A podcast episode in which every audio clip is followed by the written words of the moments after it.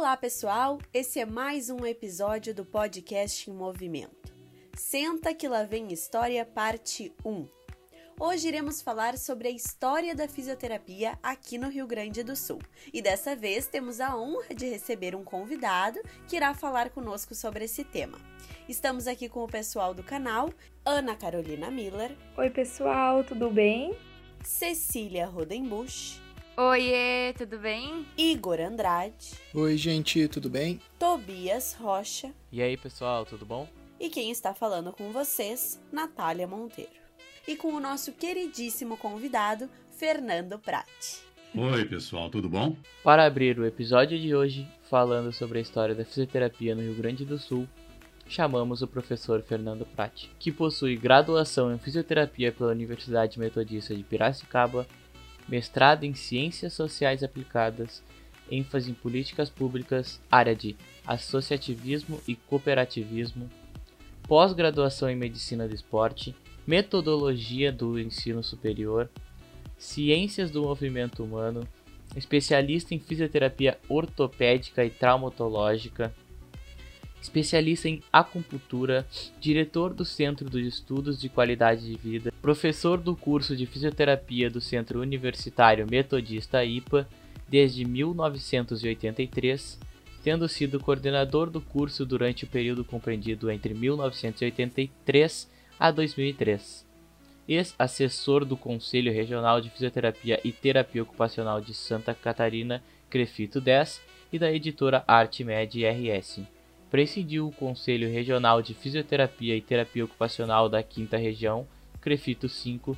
Prazer estar aqui falando com vocês aí e participando desse podcast que realmente assim tá vai bombar, já está bombando e está inovando. Seja muito bem-vindo. Obrigado por aceitares o nosso convite e fique à vontade para nos contar um pouquinho dessa história. Ok, muito obrigado, Tobias. Fico feliz em, em, poder participar desse, desse podcast. E eu, abrindo essa, essa, essa questão histórica, eu vou lá pela década de 60, né, onde no Rio Grande do Sul não existia curso de fisioterapia, tá? não, não, não existiam eh, nem fisioterapeutas, na verdade, existia uma, uma fisioterapeuta alemã, Barbara Fischinger, e, e que atuava na Santa Casa, e alguns, alguns jovens na época foram para São Paulo para uh, fazer a formação, a faculdade de fisioterapia. Dentre eles, Dr. Vladimir Oliveira, Dr. Edson Taroco Bueno, que foram os, os gaúchos que saíram daqui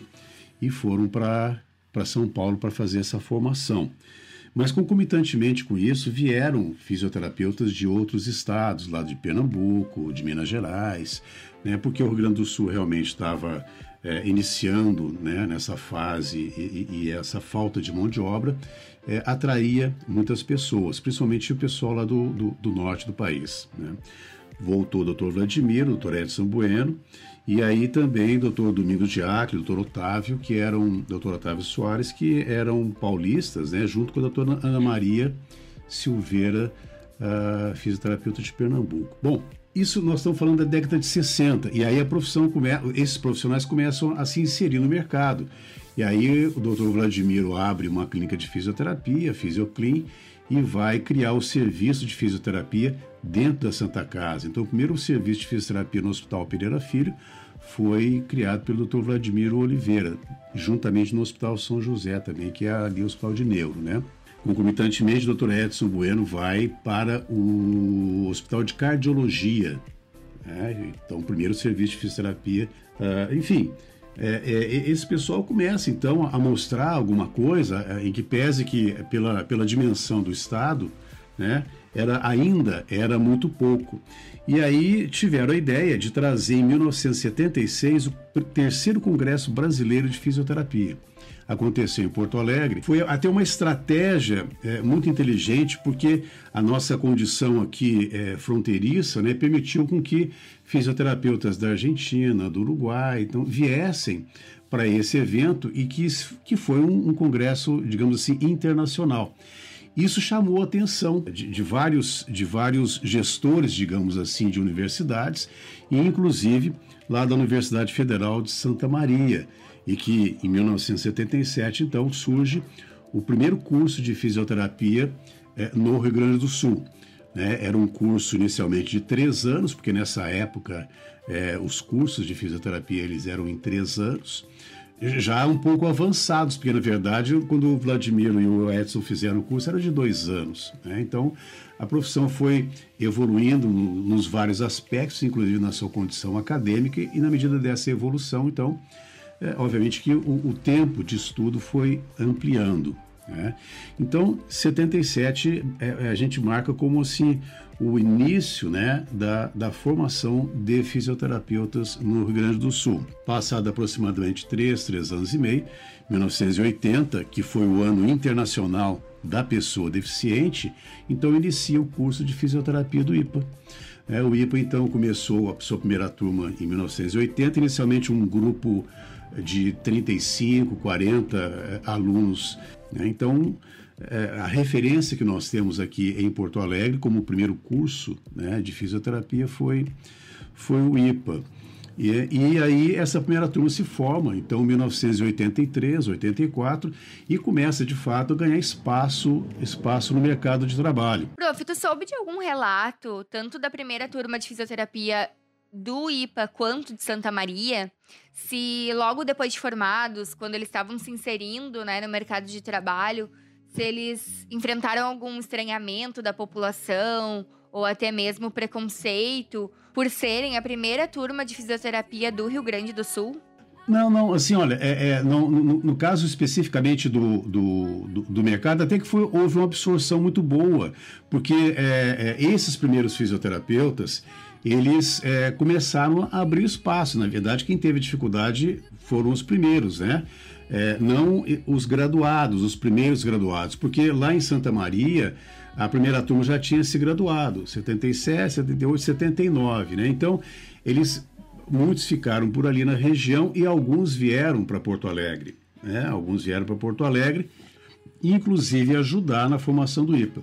O que aconteceu de fato, algo assim pitoresco, né? Foi que naquela época a estrutura era muito precária. Né? Até porque instituição, as instituições metodistas, né, elas estavam se caracterizando por terem cursos de fisioterapia. Então, no meu caso lá na Unimep, Universidade Metodista de Piracicaba, né, era, tinha, e aí veio depois o Instituto Bennett no Rio de Janeiro, é, Isabela Hendricks em Juiz de Fora. Então, as instituições metodistas começaram a ter curso de fisioterapia. E os nossos primeiros alunos aqui, eles foram realmente desbravadores, né? Mas já começaram, né, a, a se ingressar no mercado no, no que diz respeito à implantação de clínicas. Né? Eles começaram a fazer clínicas. Havia uma dificuldade de ingresso no ambiente hospitalar, não pela resistência do, do, do hospital, mas pela, pela os fisioterapeutas mais antigos, eles, eles tinham um serviço, eram serviços terceirizados, então não tinha como entrar no hospital a não ser pelas mãos desses, desses fisioterapeutas. Então muitos foram, digamos assim, funcionários né, dos fisioterapeutas e, e, e, também vinham ingressando. Quer dizer, eles mesmos né, deram as mãos para os, para os novos. Veja que é, em, mesmo antes de se formar, havia uma, uma necessidade, assim, uma demanda reprimida muito grande que muitos, muitos alunos já atendiam, né? já tinham seus pacientes particulares, seus pacientes a domicílio e já trabalhavam, inclusive, para alguns desses fisioterapeutas nas suas clínicas. Né? Então não houve, não houve assim, digamos, uma, uma dificuldade maior de ingresso no mercado. É óbvio que é, é, é aquele mercado mais, digamos, mais é, tradicional, né? Quer dizer, clínica e hospital. Né? Ninguém se falava em fisioterapeuta na indústria, no esporte, enfim. Até porque né, a necessidade maior era para esses casos aí. Então começou a se instalar serviços de fisioterapia no Hospital Munhas de Vento, né? É, no, ali no grupo da Santa Casa. Né? Ainda não existia é, no, no Hospital Mãe de Deus. Né? Enfim, era muita coisa que precisava e pouca gente para poder é, dar conta dessa, dessa demanda. O, o, que chama atenção nisso tudo, né, é que num determinado momento, na década de 83 por aí, uh, começou a haver um certo conflito em razão disso. Né? Os novos queriam entrar dentro dos hospitais E uh, havia uma certa resistência, digamos assim, de, dos antigos, né? Vezes, ou tu trabalha para mim, ou tu não trabalha para ninguém. Até hoje, né, prof? Até hoje a gente vê essa resistência, a gente tem que lutar para ser ouvido, né, pelos médicos. Natália, assim, ó, não foi tanto dessa questão dos médicos, mas era dos próprios fisioterapeutas. A oposição, a dificuldade, a, a, digamos assim, o bloqueio, né? Quer dizer, tu, tu pode trabalhar no hospital, desde que trabalhe para mim. Ah, mas eu quero botar um serviço dentro do hospital. Não, então aí, aí começou a haver essa resistência. E nesse cenário, eu chego aqui no IPA em 83, no Rio Grande do Sul em 83. E eu encontro uma situação, uh, assim, engraçada, porque uh, os, muitos fisioterapeutas antigos usavam uma pessoa que não era qualificada profissionalmente, que chamavam de auxiliar de fisioterapia. E, e de onde eu me formei, isso não existia. Não tem auxiliar de fisioterapia. Não existe, nem na forma da lei e nem de qualquer maneira. De repente fui achar no Rio Grande do Sul. E eu comecei a questionar isso. Eu, mas alguns outros profissionais, começamos a questionar isso. E cri... imagina a briga que criou, né? né? Porque o pessoal praticava isso e a gente era oposição e, e, batia contra e fazia denúncia, porque na época o Crefito era em São Paulo, que era o Crefito 3, que pegava São Paulo, Paraná, Rio Grande do Sul e Santa Catarina. E aí aquela confusão toda, coisa e tal. E aí chegou, nós, eu, nós nos expusemos, né? Para que nós fôssemos processados para poder chegar no Crefito 3 e poder levar um dossiê da situação do Rio Grande do Sul. Tanto é fato que é, é, em 1984 começa o grande movimento, em 85 vem o Crefito 5, é criado o Crefito 5 aqui no Rio Grande do Sul. Então veja, eram três Crefitos, um, dois e três, pegava o Brasil inteiro, até pelo número muito reduzido de profissionais que tinham no país, e aí Minas Gerais foi o Crefito 4 e nós somos o Crefito 5. Rio Grande do Sul e Santa Catarina, nessa época, não tinha mais do que 500 profissionais. Então era assim, um número muito reduzido até por, conta de arrecadação para poder sobreviver. Mas mesmo assim, né, veio o Crefito, o Crefito 5 foi criado. Ele, é, até por pouca condição financeira, ele iniciou na, nas dependências do IPA é, e depois, depois de um ano, então ele vai consegue uma sede e tal, e começa então a crescer o conselho. Né? E eu quero destacar assim, ó, três grandes lutas que nós tivemos aqui, e aí sim uma questão de imposição, principalmente da classe da fisiatria, né, de imposição contra os fisioterapeutas. Né? Primeiro, é, antigamente, para que eu pudesse ter uma, um credencial do antigo INAMPS, que hoje seria SUS, né, eu, era obrigatório ter um fisiatra para assinar, e não só para assinar, mas era obrigatório ter um fisiatra como sócio da tua clínica. Então, os fisioterapeutas que tinham a clínica, eles, eles eram obrigados, se quisessem, a dar um percentual para esses fisiatras, para eles poderem, e aí ter o credencial da clínica. Então, nós brigamos, foi uma briga de anos e anos e anos e anos, né? E muita gente assim ajudou, não que não era fisioterapeuta, né?